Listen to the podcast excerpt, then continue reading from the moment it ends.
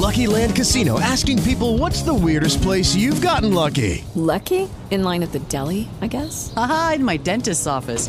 More than once, actually. Do I have to say? Yes, you do. In the car before my kids' PTA meeting. Really? Yes. Excuse me, what's the weirdest place you've gotten lucky? I never win and tell. Well, there you have it. You can get lucky anywhere playing at LuckyLandSlots.com. Play for free right now. Are you feeling lucky? No purchase necessary. Void where prohibited by law. 18 plus. Terms and conditions apply. See website for details. Escucha esto porque voy a decirte un par de cosas que aunque no te gusten como suenan, es pura realidad. La primera es que eres un producto en el mercado. No importa si te pareces más a un iPhone 15 o a un paquete de azúcar.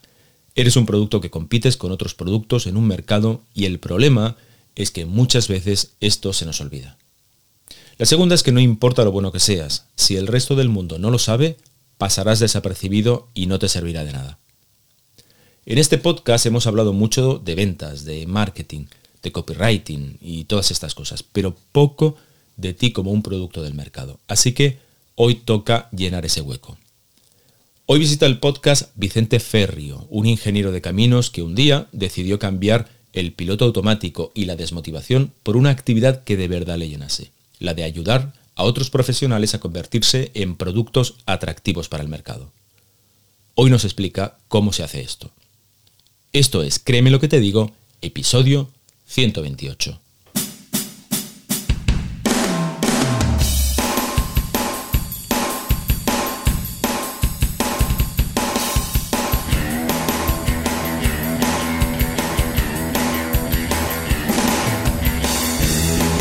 Bienvenido a Créeme lo que te digo, el podcast dedicado al mundo de la persuasión en el que te explico todo lo que tienes que saber para influir, convencer e inclinar opiniones a tu favor.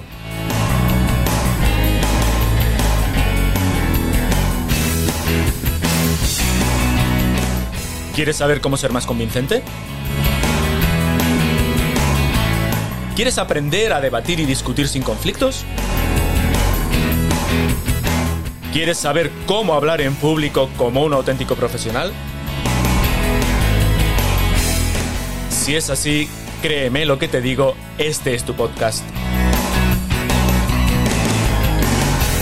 Soy Óscar Fernández Orellana y te voy a acompañar en esta aventura en la que descubrirás los misterios, técnicas y trucos para llegar a ser un auténtico maestro de la persuasión. ¿Estás listo? Comenzamos. ¿Qué tal estás? Te doy la bienvenida al capítulo 128 de Créeme lo que te digo, el podcast en el que tratamos todas aquellas cuestiones relativas al mundo de la persuasión, el hablar en público y en general, ya lo sabes, las habilidades comunicativas necesarias para influir e impactar en los demás. En la intro te decía que se nos olvida que somos productos, que competimos en un mercado y que puede que ser consciente de esta idea no te guste del todo. Pero solo tienes que pensar qué ocurre cuando tienes que encontrar empleo, cuando, cuando quieres promocionar tu empresa o cuando quieres cambiar de trabajo. Lo que ocurre es que no estás solo, hay más personas que compiten por lo mismo, exactamente por lo mismo que tú. Y a veces puedes pensar que con lo que sabes o con tus años de experiencia ya es suficiente. Y en realidad no lo es. La verdad es que tus años de experiencia no interesan a casi nadie, igual que a ti no te interesa en qué año se fundió, se fundó la marca de lavadoras que tienes en la cocina, no, no te interesa demasiado. Lo que sí que interesa de verdad es el valor que perciben en ti. Y por eso, y para que el valor con el que te perciben sea mayor, Hoy hablamos con un auténtico experto, entre otras cosas, en marca personal. Vicente Ferrio, ¿cómo estás? Muy bien, Oscar, encantado de estar aquí compartiendo contigo esta temática tan interesante. Es un placer, es un placer. Eh, bueno, déjame que te presente. Vicente es un ingeniero de caminos que durante más de 20 años ha vivido en 15 ciudades de 8 países distintos, lo que le ha permitido tener una amplia visión de cómo nos relacionamos en el trabajo. Es fundador de sincronizatutalento.com y autor del libro Crea tu plan B, un libro en el que propone distintos pasos para mejorar la marca personal de los profesionales en base a mejorar su empleabilidad. Vamos a hablar de todo eso a lo largo del capítulo. En definitiva, lo que propone es, eh, o se dedica fundamentalmente a enseñarnos cómo mostrarnos al mundo como la mejor opción de mercado. Eh, ¿Cómo es eso de vivir en, 15 países, en, perdón, en 15 ciudades de 8 países diferentes? Pues avatares de la vida, Oscar. Al ser ingeniero de caminos, pues mi otra vida, mi vida anterior, me permitió pues viajar muchísimo, hacerme cargo de proyectos, de personas y equipos diferentes, ¿no? todo muy retante, donde tienes que adaptarte pues a circunstancias culturales, idiomáticas, profesionales, personales continuamente. Y eso pues te permite desarrollar, diría yo, un, sexto sentido, ¿no? De, cómo hacer un esfuerzo, un sobreesfuerzo, diría yo, para eh, comunicarnos con, con eficacia, eh, que, que, la gente te entienda realmente lo que quieras decir en todo, en todo su sentido y que seamos capaces de alguna forma también de, hacer llegar nuestro mensaje, realmente lo que queremos transmitir, de una forma que se entienda. Y, yo me he dado cuenta que ya no solamente por choques culturales, sino también idiomáticos y por forma de expresarnos, aunque hablemos el mismo idioma, muchas veces no acabamos de entendernos y surgen conflictos en, equipos multiculturales, multinacionales, y, es un reto, es un reto el, llevar a cabo ese sobreesfuerzo de hacernos entender. Hay, mucha diferencia, os he encontrado mucha diferencia en este tipo de cosas que comentas, en la manera, en esos giros lingüísticos que a pesar de que sean el mismo idioma, porque en tu caso has, vivido también en Estados Unidos, pero has pasado mucho tiempo en, Latinoamérica. Eh, a, pesar de compartir el mismo idioma, ¿has encontrado dificultades a la hora de, de entendernos por esos giros idiomáticos? Definitivamente sí, porque fíjate que cuando hablamos otro idioma hacemos el esfuerzo de expresarnos correctamente en ese otro idioma, pero cuando hablamos en nuestro mismo idioma pensamos que podemos hablar como si estuviéramos en casa y sin embargo ya no solamente por palabras diferentes, expresiones diferentes, sino la propia entonación, la propia construcción gramatical, la, propia corporalidad, la forma de expresarlo de una forma más contundente o menos contundente, de una mm, forma de pronunciar más rápida o menos rápida todo en su conjunto hace que muchas veces el interlocutor, por respeto simplemente, sienta como que está entendiendo, pero en el fondo no está entendiendo. Y eso no solo pasa en Latinoamérica, sino que pasa incluso entre regiones eh, en España. ¿no? Entonces, en ese sentido, hay que hacer un esfuerzo para, para entendernos bien. Y dentro del, objeto de nuestra, conversación, como he mencionado al principio, cada uno de nosotros, como profesionales que somos, mm, somos un valor en nosotros mismos. Y también para ponernos en valor en diferentes contextos profesionales, tenemos que hacer un esfuerzo de expresarnos con claridad, de, poner eh, cada punto en el lugar que, que, le corresponde. El ser capaces de tener un pequeño pitch o discurso personal de descripción de lo que hacemos, de lo que somos, de los problemas que resolvemos, de una forma estructurada eh, y adaptada a cualquier contexto, que puede ser el famoso elevator pitch que llaman los anglosajones, ¿no? Eh, el discurso del ascensor, un minuto, para decir quién eres, qué haces, para quién lo haces, para que logre qué y de qué manera. Y todo eso en un minuto. O hacerlo un poquito más largo, de tres minutos o de cinco minutos. En cualquier circunstancia tenemos que estar preparados para definirnos con contundencia y con claridad. Y e igual que muchas veces nos han entrenado para vender el producto o el servicio de la empresa que nos paga, sin embargo estamos a veces atrofiados para vendernos a nosotros mismos, o bien por complejos, o bien porque nos sentimos impostores, o bien porque nos da vergüenza, o por una conjunción de cosas que muchas veces también solo achaco a nuestra cultura quizá latina comparada con la cultura anglosajona. Y cuando hablo de cultura anglosajona, incluyo también a países de la órbita mm, anglosajona, o en este caso de la de Estados Unidos principalmente, que tienen una capacidad de venderse a sí mismos y un entrenamiento en marketing que nosotros como latinos y además españoles muchas veces no tenemos. Y yo creo que es una cosa que debemos todos aprender, a vendernos mejor a nosotros mismos. Oye, Vicente, ¿cuál es tu historia? ¿Qué, te dejó llegar a, qué te llevó a dejar tu carrera de ingeniero de caminos y, fundar eh, Sincroniza tu talento? Pues fíjate que fue una evolución eh, para mí transformadora, porque evidentemente como ingeniero y dedicándome al mundo, en, el, mundo directivo a gestionar proyectos y equipos por el mundo, aparentemente tenía todo lo que podía desear a nivel de estatus, remuneración económica, experiencias, culturas, países, viajes, estatus. Pero llega un momento en que, como todos los profesionales, en algún momento de nuestra carrera nos hacemos la gran pregunta, ¿qué viene ahora? Y descubrí, sin que nadie me lo explicara, que todos tenemos como ese punto de inflexión en nuestra vida profesional, la gran mayoría, salvo excepciones, ¿no? Hay personas que han encontrado su vocación al principio de su vida y, han tenido muchísima suerte. Yo, consideraba que tenía mi vocación, era un proyecto apasionante lo que yo hacía. Sin embargo, me hice la gran pregunta, ¿qué viene a partir de ahora? Y ese punto de inflexión es como lo que divide las dos etapas de la vida profesional que tenemos todos. Una primera parte de exploración, aprendizaje, prueba, error, descubrimiento, y una segunda parte en la que ya buscamos más la realización, el propósito, el disfrute, la trascendencia, el dejar un legado, y, yo siempre me había sentido atraído por el fenómeno humano, eh, la transformación de las personas, las organizaciones, la gestión del cambio, el entender un poco qué hay detrás de esa búsqueda continua que todos tenemos como profesionales.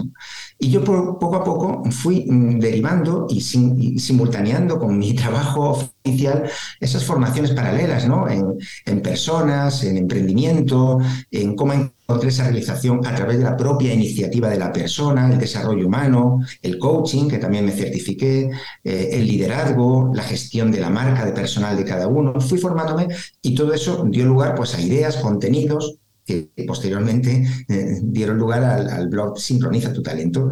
Y a partir de ahí, pues empecé a compartir esos contenidos en redes. Descubrí que la gente estaba hambrienta de información de ese tipo, de contenido de ese tipo, porque los humanos son muy parecidos. Repetimos patrones y tenemos dolores muy comunes. Me di cuenta que no era el único que, aunque aparentemente tenía lo que podía desear, seguía con un dolor crónico, un hambre eh, innata de querer saber más, de querer entender más, de hacerse preguntas, de cómo hacer algo propio, de cómo trascender de alguna forma, de cómo construir un legado intelectual. Y todo eso me llevó durante años, hace 10 años que comencé con este proyecto, a, simultanearlo hasta que ya de alguna forma ya tomé la decisión de dedicarme plenamente a lo que me dedico ahora, ¿no? Como mentor de emprendedores, coach de carrera, gestión del cambio, en organizaciones, en individuos, de alguna manera a surfear este cambio de paradigma laboral tan brutal que estamos viviendo. Porque me di cuenta de que mi labor en todo esto que está pasando, y ahora si quieres entramos un poquito más en detalle, no podía ser de un espectador pasivo, tenía que contribuir de alguna manera, porque las estadísticas son demoledoras y yo era parte de esa estadística, ¿no? De que cuatro de cada cinco profesionales no están satisfechos con su trabajo y que uno de cada cuatro está quemado, reconoce sentirse quemado, o que solo un 13% reconocen sentirse comprometidos con lo que hacen. Eso es un drama. Ahora recientemente leía que el 90% de los millennials piensa cambiar de trabajo en los próximos tres años y la gran parte de ellos es con la esperanza de encontrar algo mejor. Entonces, todo eso en su conjunto a mí me influyó también en ese proceso de transformación profesional para ayudarme a mí en primera instancia y ayudar a otros profesionales. Y de ahí derivo en este libro que han mencionado al principio de Crea tu plan B. Es un, es un libro en el cual, pues, de alguna manera expreso esa transformación que yo tuve y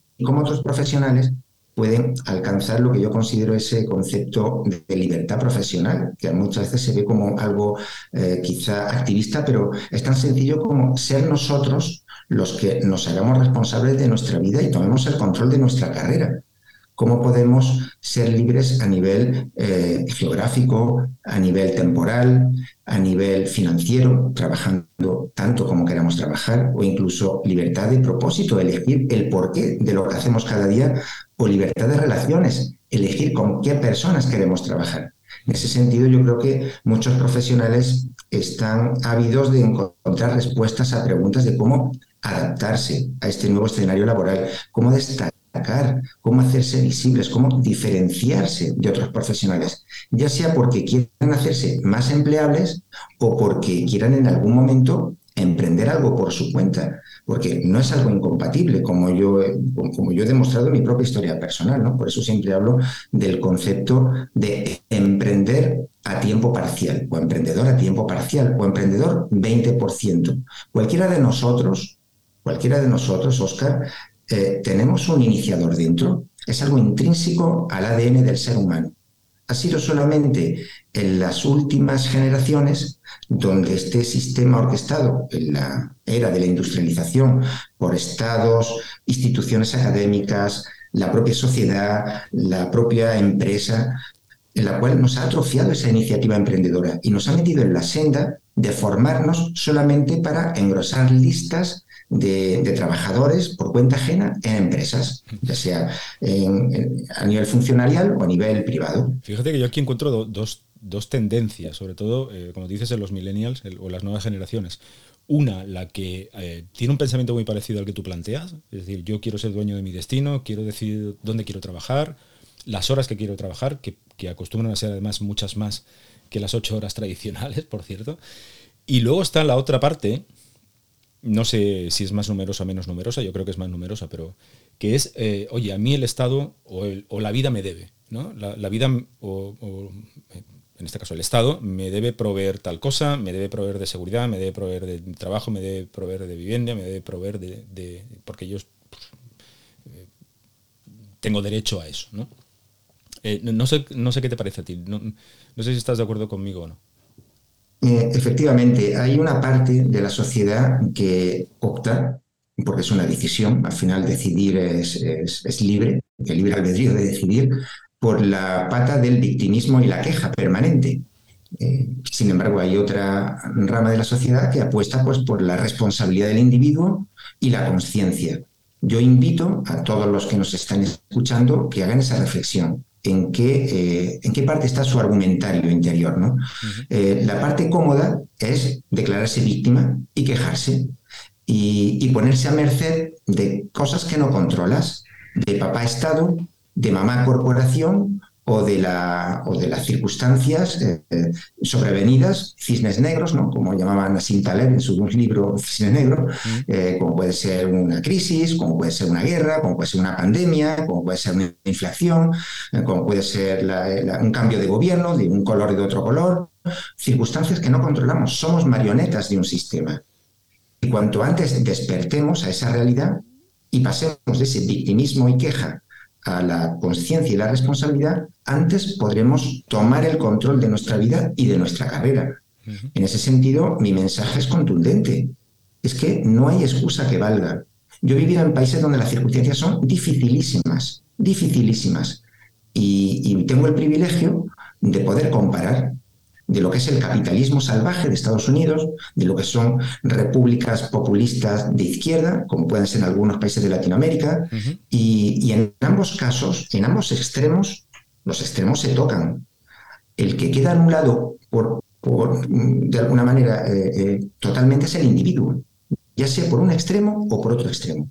Entonces, nosotros tenemos que aprender a sobrevivir a sobrevivir, ya sea el extremo que nos toque vivir por circunstancias que no controlamos, tomando el control de nuestra carrera, poniendo en valor lo que cada uno de nosotros somos, haciéndonos la pregunta de qué puedo yo aportar a la sociedad con todo el bagaje que tengo acumulado. Muchas personas se quedan bloqueadas y dicen, pero yo, ¿qué puedo hacer yo? ¿Qué puedo aportar yo? Y muchas veces, fíjate, Oscar, nos paramos a, planear cualquier tontería, ¿no? No, tontería, para una persona puede ser importante, cambiar de casa o, cambiar de ropa o, comprar algo o un viaje y lo poco que nos dedicamos a planear nuestra propia vida, a poner negro sobre blanco todo lo que hemos hecho. ¿Qué quiero decir con eso? Todas las formaciones que hemos tenido, todos los trabajos, todas las personas que hemos conocido, todos los libros que hemos leído, todas las experiencias que hemos tenido, todos los viajes que hemos hecho, a cada uno de nosotros eso nos hace únicos e irrepetibles. Y si somos capaces de poner en orden todo eso, podremos descubrir algo que solamente nosotros podemos ofrecer a otras personas en nuestro conocimiento. Después de 20 años, eh, Vicente, supongo que evidentemente lo voy a voy a llevar un extremo, no, no, seguramente no pasó así, se levanta un día y dice, eh, hay que cambiar, eh, ya tengo claro más o menos hacia dónde voy a ir, o a lo mejor no tanto, pero dejas un trabajo o una actividad, como tú dices, con un estatus, con una remuneración, con un prestigio, y para lanzarte casi casi a la aventura. ¿Tuviste miedo? La incertidumbre siempre existe, pero el concepto que te he comentado antes de emprendedor a tiempo parcial sirve para diluir ese miedo o esa incertidumbre, porque el primer consejo que yo le doy a los que pretenden dar ese cambio de carrera o ese pivotaje es no soltar su trabajo a tiempo parcial, el que tengan. Yo no lo solté de un día para otro y salté al vacío. Lo hice de una forma inteligente, un proceso de transición, fue una evolución.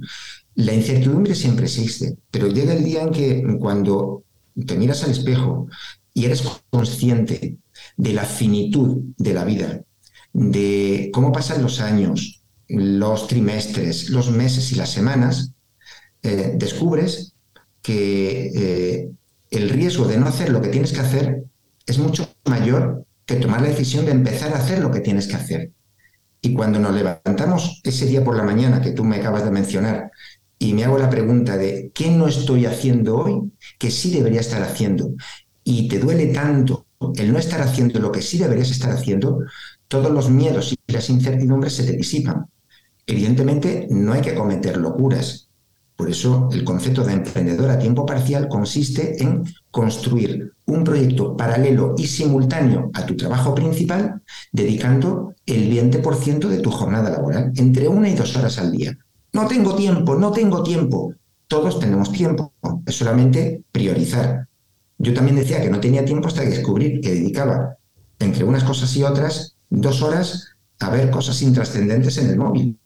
Y tú dirás, pero bueno, ¿cómo es posible? Pues sí es posible. Te levantas, estás un rato, entre reuniones, entre llamadas, entre tal, o mientras me traen esto, y digamos, bueno, pero es que son bloquecitos de dos, tres minutos, dos, tres minutos, vas sumando y al final te da la aplicación que te dice, no, hoy has estado una hora y 57 minutos viendo nada, no sabes lo que has visto. No lo recuerdo, pero sí que no lo tenía en mi mano. Sin embargo, si conseguimos dividir ese tiempo en bloquecitos de 20 o 30 minutos, en cada uno de esos bloques podemos hacer cosas. Entonces, miedo siempre va a haber, pero eh, si lo hacemos con una metodología, con un sistema, con un proceso, eh, eso nos va a dar claridad de que sí es posible hacerlo, de construir ese proyecto paralelo y simultáneo a tu trabajo, que va a funcionar como un amortiguador de cambios de todo lo que venga. Y, y yo invito a todos los profesionales que tienen esa, esa semilla de la iniciativa, ese pequeñito dolor de querer hacer algo más, primero, que no suelten lo que tienen. Esto es como Tarzán, no agarraba, no soltaba la liana hasta que tomaba la siguiente, no se quedaba en el aire en ningún momento. Pues igual, ese concepto de emprender a tiempo parcial o emprender 20% les va a permitir, sin los agobios de que no tengo trabajo, no tengo cash y tengo que facturar como sea y empezar a cometer errores, ponerse nerviosos, ansiedad. Es decir, en el momento que tú conservas una nómina o el trabajo que tengas y empiezas a construir tu proyecto paralelo, te va a dar mucha más seguridad y tranquilidad y, vas a poder de alguna manera eh, tener una mayor, eh, un mayor aguante, porque cuando ya tienes una nómina, por así decirlo, asegurada, entre comillas, ¿no? Nunca nada está seguro. Es otro error de muchos profesionales. Piensan que el trabajo, el puesto de trabajo les pertenece. Y es solamente es un puesto en alquiler, que el dueño del puesto, que es la empresa que te paga, te puede quitar ese, te lo puede arrebatar en cualquier momento, ¿no? En fin, que ese, ese, ese, concepto de construir algo de una forma simultánea a lo que estás haciendo, yo creo que a muchos profesionales sí les encajaría porque en nuestra cultura, y vuelvo a localizarnos aquí en, España, si nos están escuchando otros oyentes de, Latinoamérica, lo que yo he apreciado es una gran diferencia del concepto de riesgo o del concepto de fracaso. Allí, estoy hablando en la, región americana, y cuando digo la región americana, digo desde Estados Unidos hasta Argentina, están acostumbrados a buscarse la vida, a jugarse la piel, a, a no tener a ningún papá estado al que agarrarse Ah, y, cuando, cuando alguien lo intenta, la gente lo respeta. Y cuando se, se, cometen errores o se fracasa, entre comillas, es un aprendizaje continuo y vuelven a intentarlo. Si no, aquí en España estamos como atrofiados. Estamos anestesiados, eh, la tragedia de que cuántos jóvenes solo aspiran a ser funcionarios públicos, eh, que, que, nadie, que todo el mundo argumenta que la cosa está muy mal o que se paga una cuota de autónomo muy alto. Al final, esos son reglas del juego cambiantes e impredecibles que nosotros no controlamos. En, España. Y de alguna manera. No, perdón, perdón, Vicente. Acaba, acaba, perdón. Sí, y que de alguna manera nosotros tenemos que hacernos responsables de, nosotros mismos, sin depender de esas circunstancias. Mm, no, te decía que, eh, decía en España, pero en todo el mundo, nunca ha sido tan fácil emprender. Jamás en la, en la, a lo largo de la historia, de la corta historia desde la industrialización hasta ahora, jamás ha sido tan sencillo montar un negocio y tirar adelante. Nunca. Definitivamente. Pues estamos en la era del conocimiento. Solamente con la tecnología que tenemos en la palma de la mano, con un móvil, podemos vender nuestro conocimiento a muchísimas personas. Infoemprendedores o emprendedores del conocimiento. Me encanta hablar de eso, porque volviendo a lo que te explicaba antes, de todo lo que hemos hecho cada uno de nosotros en nuestra vida, siempre va a haber alguien al que le podamos ayudar con el conocimiento que nosotros tenemos. Cometemos el error muchas veces de compararnos con los expertos, esa minoría que saben gurús de algún tema, y nos comparamos con ellos y pensamos, ¿qué puedo yo ofrecer que ellos ya no, ya no hayan ofrecido? Y nos olvidamos que el 99% de la masa social sabe menos que nosotros del tema que nosotros somos expertos. Muchas veces somos expertos anónimos no reconocidos en una temática. Y pasar a ser experto anónimo no reconocido, a ser un referente en ese tema, no es un título más, es una decisión que cada uno de nosotros podemos tomar en cualquier momento. ¿Qué inversión hace falta para hacer lo que tú y yo estamos haciendo ahora, Oscar? ¿Qué mm. inversión hace falta? Tiempo, conocimiento y red de contactos. Todos los profesionales tenemos esos tres activos. Tiempo, conocimiento y red de contactos. Lo cómodo es no hacer nada. Lo valiente es poner en valor esos tres activos y empezar a crear valor para los demás y empezar a contarlo al mundo. Vaya por delante. y atrayendo. Vaya por delante que no es obligatorio. Es decir, que aquí no estamos diciendo que todo el mundo tiene que emprender, que todo el mundo tiene que eh, comenzar a replantearse su. No, simplemente es. Eh, tienes, si quieres hacerlo, tienes las posibilidades. Hoy en día nunca ha sido tan sencillo eh, lo que dices es absolutamente cierto. Sí, yo fundamentalmente soy un formador que lleva en esto de, mm, pues casi casi 30 años.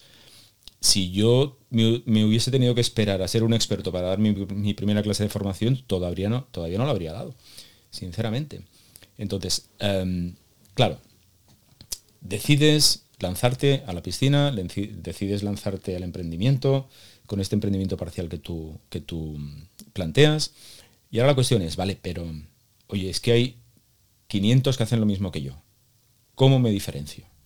¿Qué hago? ¿Por dónde empiezo? Todos tenemos eh, que imprimir una, una impronta personal en lo que hagamos. Incluso si parece que hacemos algo parecido que otra persona, estoy seguro que tenemos la capacidad para destacarnos y diferenciarnos de esa persona. Es más, es que yo me olvidaría de esas pocas personas, volvemos al ejemplo que te he puesto antes de la masa social. A mí me han llegado casos, y por, por, bajar un poco al terreno, de profesionales eh, que vienen del mundo de la banca, que vienen del mundo de la consultoría, que vienen del mundo del retail, que saben muchísimo, muchísimo de una temática en concreto, que quieren crear su propio producto o servicio. Y erróneamente se comparan con una minoría que sabe mucho y se olvidan de que una gran parte de la sociedad no tiene ni idea de esa, temática. Ser un experto en algo es saber un poco más que el resto de la masa. Diferenciarte en ese escenario es relativamente fácil porque todos hablamos de una forma diferente, todos podemos imprimir en nuestro producto o servicio nuestra propia marca personal, nuestros propios valores, nuestra propia, eh, nuestra propia ética, cómo nosotros vemos el mundo, nuestra opinión sobre cómo debe evolucionar la sociedad. Hay muchas formas de personalizar lo que nosotros hacemos. De alguna forma, eh, el mercado es como es. Si nosotros podemos trasladar a nuestra, a nuestra marca personal nuestra propia identidad, pero no la identidad que nos ha dado la sociedad, de lo que se supone que somos, sino lo que nosotros con los años descubrimos que somos, porque una cosa es lo que nos han inculcado cuando éramos pequeñitos, cuando nos educaron nuestros padres, en el colegio, evolucionamos y vamos forjando una identidad propia. El reto es trasladar esa identidad, esas creencias, esos valores, lo que nos identifica a nosotros mismos y crear con ello nuestro propio producto, nuestro servicio para ayudar a otras personas. ¿Yo cómo lo hice? Pues si yo no estaba de acuerdo cómo funciona una organización gestionada por el miedo, con el ordeno y mando, con la, no tolerancia de opiniones diversas, con una negación absoluta de la creatividad para los trabajadores, pues invitaba a las organizaciones que me proponían colaborar con ellos una nueva forma de liderazgo, una nueva forma de gestión, eh, si son los individuos los que venían a mí a pedirme ayuda de cómo podían gestionar su carrera, cómo podían construir algo alternativo, algo diferente, trasladando todo lo que ellos querían dar al mundo, su gran porqué, el libro este de Simon Sinek, que lo traslada a las organizaciones, empieza con el por qué. Ese por qué para cada uno de nosotros es diferente. Porque si a mí me viene alguien diciendo, no, es que quiero monetizar cuanto antes. Eso no es un gran porqué. Es que quiero alcanzar eh, el estrellato cuanto antes. Eso no es un gran porqué. Es que quiero eh, ganar mucho dinero cuanto antes o hacerme popular. Eso no son grandes porqués. Un gran porqué es dejar huella en las personas, empezar a transformar vidas con el conocimiento que cada uno tenga. Y eso es un reto. La manera en la que hablamos, la manera en que nos comunicamos, la manera en cómo persuadimos a las personas, cómo podemos atraerlas con nuestro mensaje. Eso, dejar esa impronta en cualquier persona que pase por nuestras manos en cualquier momento, es una oportunidad de oro para transformar a esa persona.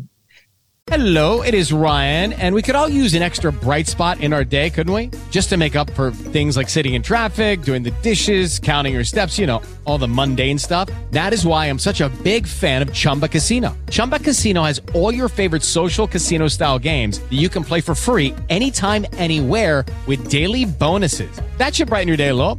Actually, a lot. So sign up now at chumbacasino.com. That's ChumbaCasino.com. No purchase necessary. VGW. Void were prohibited by law. See terms and conditions. 18 plus. Hey guys, it is Ryan. I'm not sure if you know this about me, but I'm a bit of a fun fanatic when I can. I like to work, but I like fun too. It's a thing. And now the truth is out there. I can tell you about my favorite place to have fun. Chumba Casino. They have hundreds of social casino style games to choose from with new games released each week. You can play for free anytime, anywhere and each day brings a new chance to collect daily bonuses. So join me in the fun. Sign up now at ChumbaCasino.com. No purchase necessary. VGW. Void were prohibited by law. See terms and conditions. 18 plus.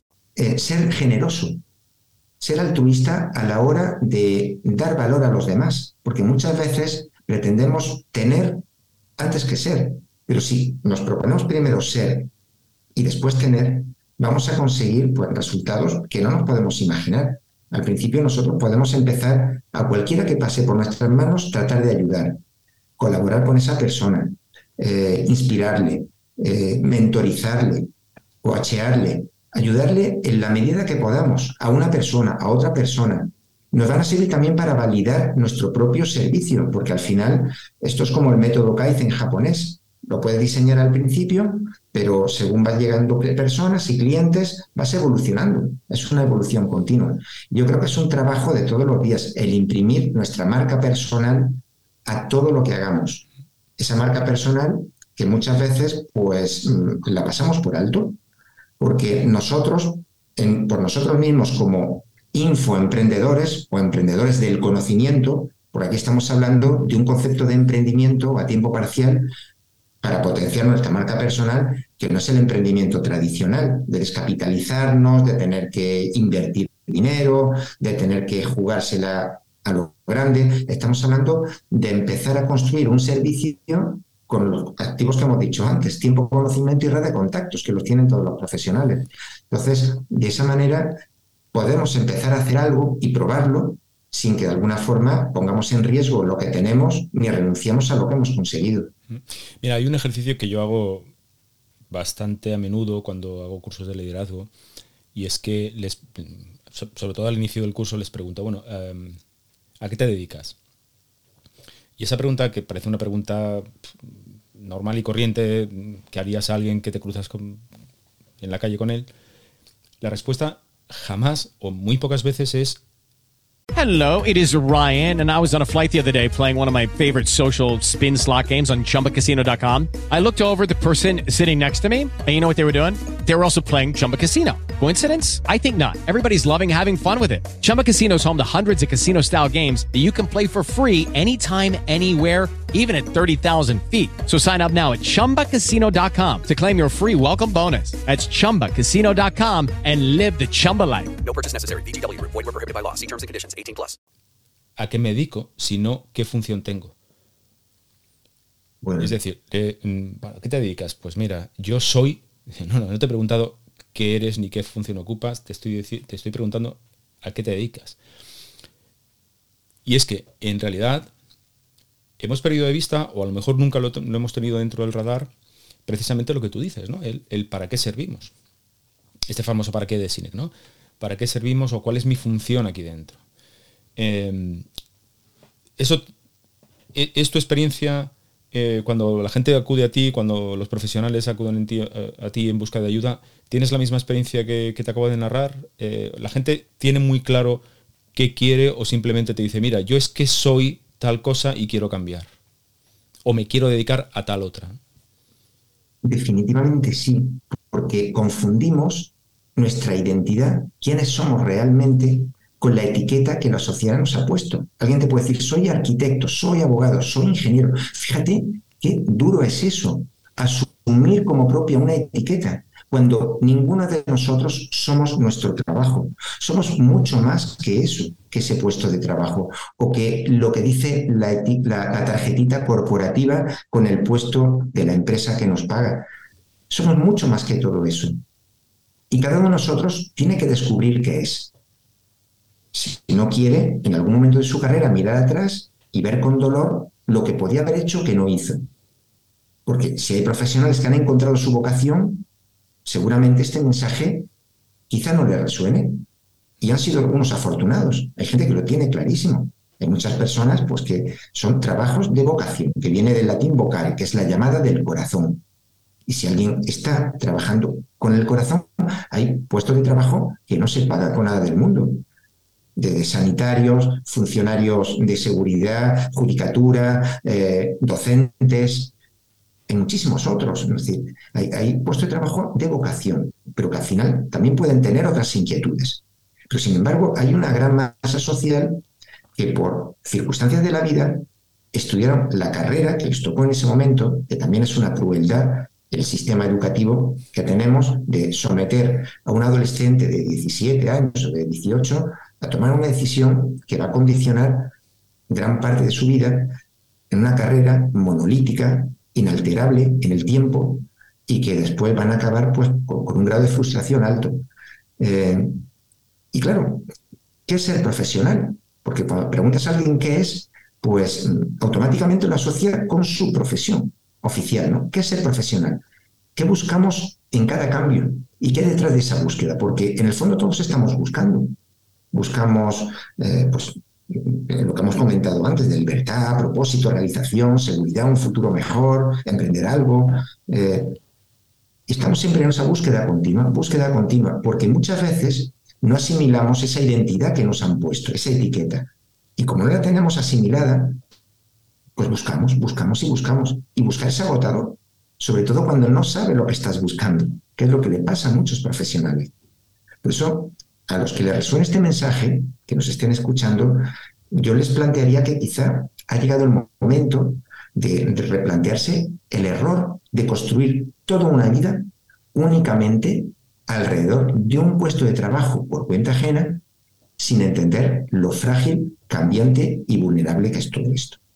Y que se hagan la pregunta de quién son realmente, cuál es su identidad. Y para eso hay que ser muy valiente, porque puede dar vértigo, remontarse a nuestro origen, a nuestra infancia, a nuestros valores, nuestras creencias, nuestra propia evolución personal, todo lo que nos ha llevado a donde estamos hoy, da igual que tenga la edad que tengamos, es un ejercicio de valentía y de responsabilidad.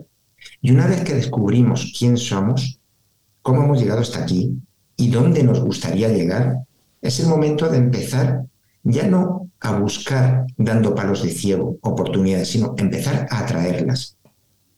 Es cambiar el eje de referencia de nuestra vida. Hasta ahora todavía ha sido una búsqueda, consciente o inconsciente, Fíjate por que atraer. hay un aspecto que ahora estaba pensando que, mm, a ver cómo lo ves tú, que también puede actuar de freno, y es que a lo largo del tiempo y también por el sistema educativo, por lo que te decía anteriormente, ¿no? que eh, acabamos confundiendo lo que haces con tu identidad. ¿no? Es que yo soy psicólogo. Eh, y como me han dado un título y he, estado y he tenido una inversión de cinco años eh, en la que he tenido que trabajar, estudiar, pasar exámenes, sufrir a veces, etcétera, y tengo una trayectoria profesional de X años, yo soy psicólogo. Y llega el punto en el que dices, bueno, pero tú estás, tú estás contento siendo psicólogo. Y dices, bueno, pues soy, pues a días, ¿sabes? Pero ya no es como antes. Pues cambia. Y digo, joder, claro, pero con todo lo que he invertido, ¿cómo voy a cambiar? Es decir, hay, una especie de freno, que es un freno casi casi te diría que económico, subjetivamente económico, claro, psicológicamente ec- económico, que es, ¿cómo voy a tirar por la borda todo lo que he estado trabajando a lo largo de los años, toda la inversión que he hecho, eso por cómo lo voy a dejar. Entonces, eh, ¿qué hacemos ante ese sentimiento? Hay muchísimas objeciones para no cambiar. El, tema económico es una de ellas. El no sentirnos merecedores de algo mejor es otro argumento. Está siempre ahí dentro. Eh, el impostor interior, de decir no eres lo suficientemente bueno como para, eh, propagar, para, presentarte a la sociedad con otra, con otra etiqueta que la que te han puesto, que van a decir, que van a pensar. Ese saboteador interior va a hacer su trabajo de manera excelente con el síndrome del impostor. Eh, yo creo que tenemos que trascendernos en esos casos. Porque al final. Déjame, déjame sí. que te agote algo. Todos esos frenos, en el fondo, y ahora ya me pongo la gorra psicóloga, todos esos frenos, en el fondo, es la llamadita atávica interior que, de, que te dice, oye, eh, espera, no te muevas, que aquí estás seguro. Y allí fuera hace frío. Quiero decir que ese, ese miedo a la incertidumbre y a la inseguridad adopta formas o tiene caretas distintas y adopta formas diferentes, ¿no? Pero estamos hablando en el fondo de lo mismo, estamos hablando de eh, es que fuera en la calle hace mucho frío y aquí a lo mejor no es mi mejor casa, pero estoy calentito. ¿no? Fíjate que cuando, cuando me encuentro con ese, con ese tipo de argumentos, que yo también los padecí, eh, ¿cómo yo puedo, cómo se puede motivar a un profesional que, que sabe, que sabe positivamente que, que necesita un cambio, y se encuentra en esa especie de, conflicto, de encrucijada. ¿no? Por un lado está lo que le dice la realidad, lo que le dice el mercado, su sentido común, tienen que hacer algo, tienen que cambiar, no deben de quedarse como están, o bien porque son infelices, o bien porque su empleo peligra, o bien porque las circunstancias van a evolucionar y, y, no, y no, se sienten seguros, eh, saben que tienen que hacer algo, tienen que diferenciarse, hacerse más empleables, cambiar de tercio, y por otro lado, en ese conflicto, como digo, están sus miedos, lo que estamos mencionando, sus creencias, los dogmas, eh, sus juicios propios, las inseguridades, el impostor, el saboteador, unas creencias erróneas sobre lo que significa seguridad y lo que significa riesgo. Hasta ahora seguro, seguro era lo que me decían mis padres a mí. Hijo, un trabajo para toda la vida. Hijo, hazte funcionario. Hijo, cuida ese trabajo y no lo sueltes nunca. Eso era seguro hasta ahora, seguro entre comillas. La realidad nos está diciendo que eso ya no es seguro. Estamos viendo cómo está habiendo una reestructura de sectores brutales en el mundo del retail, en grandes centros comerciales, el mercado, el comercio tradicional, la banca, decenas de miles están saliendo porque, porque ya son empleos obsoletos, en la consultoría igual, la hostelería igual, eh, todo lo que está viendo ahora mismo con la automatización, la robotización, las nuevas tecnologías, la inteligencia artificial, está teniendo consecuencias en el mercado y en los trabajadores. En el mercado cada vez hay más precariedad y más incertidumbre. Eh, también hay más saturación de profesionales súper preparados y paradójicamente escasez de puestos adecuados a su valía. Es una paradoja terrible. En fin, y consecuencias en los trabajadores. ¿Qué les pasó? Desafección, desconexión con el puesto de trabajo que tienen, cada vez más aburridos, algunos están quemados, algunos llegan al despido interior, no te echan, no te vas, pero te zombificas y vas todos los días hasta que dure la fiesta para todos estos profesionales, bueno, y algunos ya acaban en la quiet quitting esta, la gran renuncia, o incluso después ya el, gran arrepentimiento, ¿no? Gente que ha tomado la decisión en caliente sin un plan B y, al año o a los dos años dice, ¿qué hice? Me equivoqué. De ahí viene pues la generación que han llamado de la ansiedad, la generación de las dos crisis, la generación agotada. Pero claro, todos estos profesionales eh, tienen, tienen que plantearse que, al final el la, escalera mecánica que había antes en el mundo del trabajo, de subir por flotación, se daba por hecho, eso ya no existe. Y que de alguna manera romper esos paradigmas mentales que tienen de lo que significa cambiar ya no es una, ya no es una necesidad, es una obligación. Y, y yo creo que todos ellos tienen que trazar un plan para cuanto antes empezar a construir pues ese proyecto paralelo que les va a diferenciar de otros trabajadores o bien para que en algún momento empezar algo por su cuenta o si deciden seguir en el mundo corporativo, hacerse más empleables. Vicente, acabas de publicar Crea tu plan B, precisamente. Por cierto, ¿en, en qué editorial?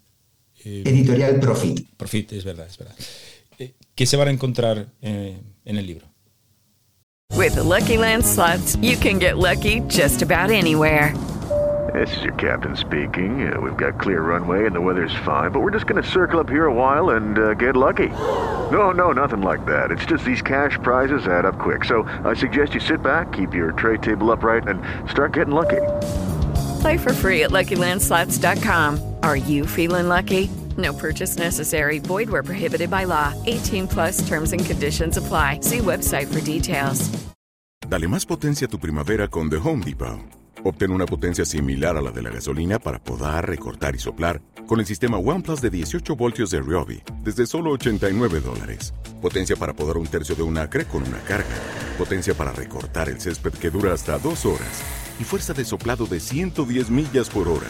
Todo con una batería intercambiable. Llévate el sistema inalámbrico OnePlus de 18 voltios de Ryobi. Solo en The Home Depot. Haces más. Logras más. Pues básicamente es un libro práctico, un libro muy sencillo de leer, es una metodología en la cual, al llamarse Crea tu plan B, desata tu talento y alcanza tu libertad profesional, pues les voy a explicar de una manera muy resumida en qué consiste el construir este proyecto paralelo como emprendedores a tiempo parcial, sin dejar su trabajo, sin dejar lo que han hecho hasta ahora, sin poner en riesgo su seguridad, sin renunciar a lo que han conseguido. Todos, absolutamente todos, si tenemos esa iniciativa llamando a la puerta, tenemos que hacerle caso de alguna manera, de una forma segura. Y, la forma de hacerlo es siguiendo un proceso. En el libro aborda una primera parte de mentalidad, autoconocimiento, desarrollo personal, precisamente hacernos la pregunta de quién soy, quién puedo ser, cómo llegar hasta ahí, cuál es mi identidad, cómo conectar mi talento con mi propósito de vida. Después de esa primera parte de autoconocimiento ya sería la segunda parte de cómo construir una propuesta de valor, un producto o servicio adaptado a lo que nosotros podemos ofrecer, cómo identificar nuestro nicho, las personas a las que podemos ayudar, y una tercera parte de cómo comunicar, atraer y vendernos con eficacia. Esta última a mí me encanta porque aflora eh, algunos limitantes de muchos profesionales de no sentirse capaces de venderse como un valor que son en sí mismos, de, atraer a otras personas y persuadirlas de que sinceramente pueden ayudarlas, pueden transformar sus vidas, sus negocios, dependiendo de la temática de cada uno, lógicamente. Pero si enfocamos nuestra aportación de valor y nuestra persuasión desde la autenticidad, fíjate que me acuerdo siempre de un término de la Roma clásica, es el gravitas, ¿no? Que viene de la palabra de gravedad, ¿no? de cómo atraemos a las personas. ¿no? Yo creo que la traducción actual sería la autenticidad. En una sociedad donde prima la apariencia, el, wannabe, el fake it till you make it, el postureo, el pretender ser lo que no eres, cuando alguien se cruza a personas auténticas que de manera sincera quieren ayudarte, eso te deja huella.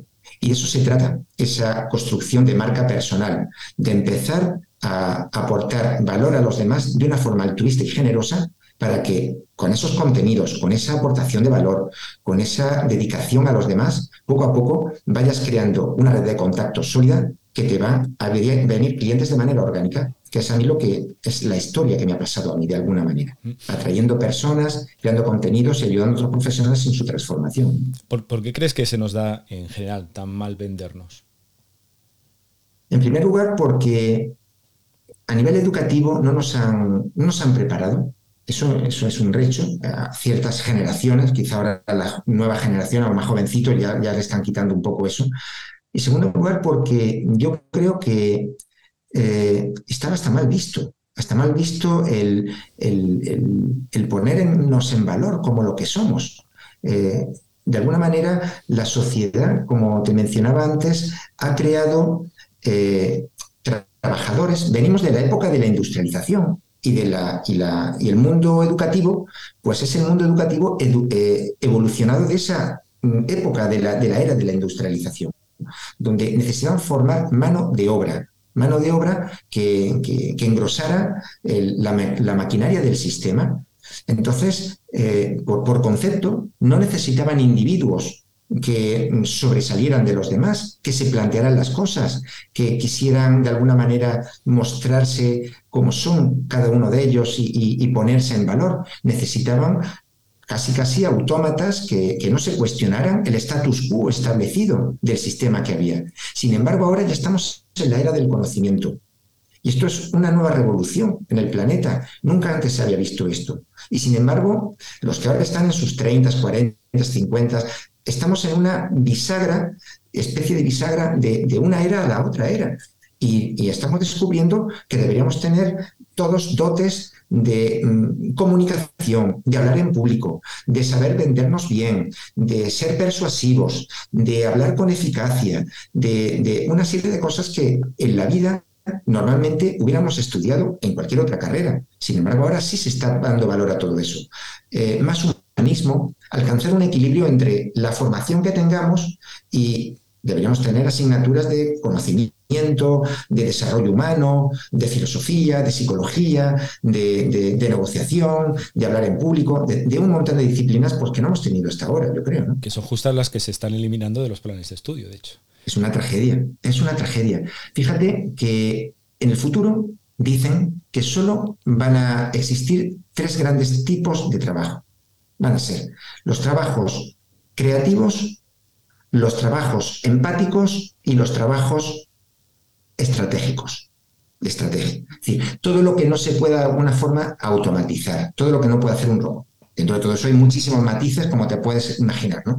Pero eh, conceptualmente, esos trabajos creativos, empáticos y estratégicos van a, van a requerir de habilidades blandas, las llaman, pero son muchas más que esas habilidades, en las cuales todo lo que, todo lo que se supone que un profesional tiene que saber se da por hecho que lo sabe.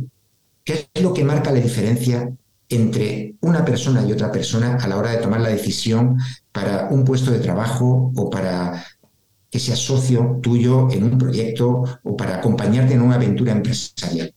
Lo técnico se da por hecho que lo sabe, sea lo que fuere. Se valora todo lo demás, todo lo demás, que es precisamente a lo que tenemos que, eh, yo creo, yo creo que dar mucha más importancia.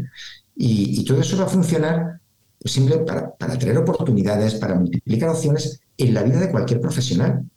El aprender a vendernos con eficacia, a contar nuestra historia, nuestro propio viaje del héroe, la metáfora de Joseph Campbell, que todos la llevamos dentro y no somos conscientes y la despreciamos o no le hacemos caso.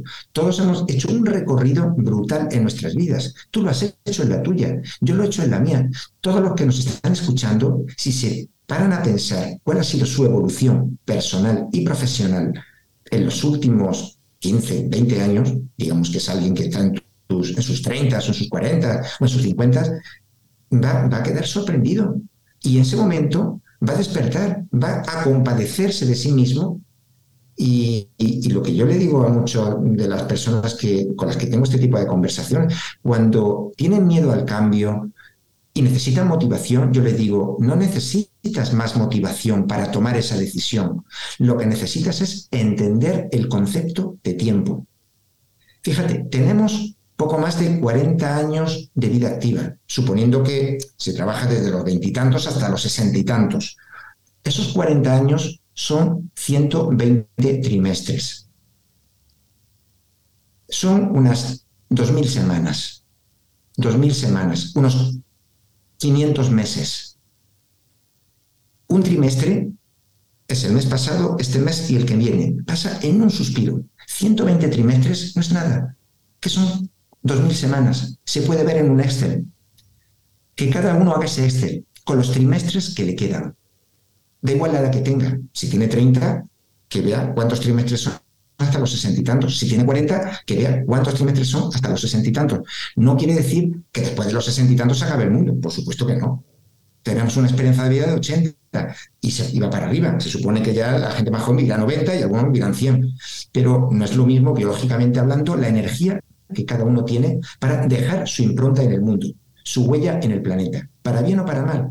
Va a ser su legado, el legado que cada uno tenga que dejar. Pensamos con una mentalidad de que la vida es infinita y a lo mejor el hecho de haber cumplido 40 años, pues ya me ha, me ha hecho ver las cosas de otra manera. Pero yo invito a todos los que tienen dudas, los que tienen miedos, los que tienen bloqueos, que hagan el siguiente ejercicio. ¿Cuántos trimestres le quedan de vida activa, profesional, con energía y con, y con, biológicamente hablando, con capacidad para hacer algo? Y en ese sentido yo creo que se nos aclaran todas las dudas y la motivación que necesitamos nos entra un chute de, energía que realmente nos decimos, tengo que poner manos a la obra, hacer lo que siempre he deseado hacer. La imagen de, los 120 trimestres en un Excel me parece bestial, me parece una imagen brutal. Porque es que son muy pocas líneas. Es que son muy pocas líneas, es que son muy pocas líneas y, y, si empiezas a, te haces ese Excel y empiezas a pensar, vale, ¿cuántas de estas líneas, de cuántas de estas líneas realmente estoy a gusto, estoy conforme? ¿Y cuántas me quedan? Me parece una herramienta absolutamente genial. Eh, y fíjate, ahora también estaba pensando, hago un, corto preámbulo. Mira, eh, sabes que ahora está de muy de moda, eh, el tema del copywriting y, este tipo de cuestiones. Y han salido copywriters de debajo de las piedras, como en su momento salieron coaches o coach de debajo de las piedras. Y yo siempre digo que es muy fácil ver cuando realmente un, copywriter te cuenta algo con sustancia de, cuando, de cuando no tiene sustancia. Y es la edad, es la experiencia. Porque el copywriter que te cuenta algo con sustancia es que lo ha vivido. Le ha dado tiempo a vivirlo. Y el copywriter que ves que es eh, pura carcasa es que todavía no le ha dado tiempo a vivirlo. Escribe de oídas. Pero paradójicamente, se habla mucho de la brecha eh, o de los, problemas que tiene la juventud a la hora de encontrar empleo, pero donde existe realmente una, brecha importantísima y un, desastre absoluto es en los profesionales entre los 45 eh, y hasta la edad de jubilación. Estos profesionales están teniendo unas dificultades enormes a la hora de encontrar empleo si pierden su empleo.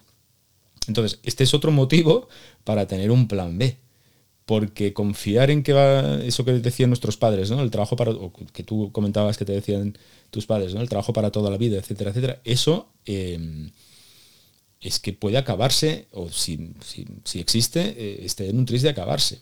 Y, es un peligro cuando, cuando cumples 40, o cumples 40 y pico, 40 y pocos, ya comienzas a ver las orejas al lobo y te comienzas a decir, bueno, ojo, ojo, ojo, porque ahora realmente sí que estoy entrando en una zona de peligro.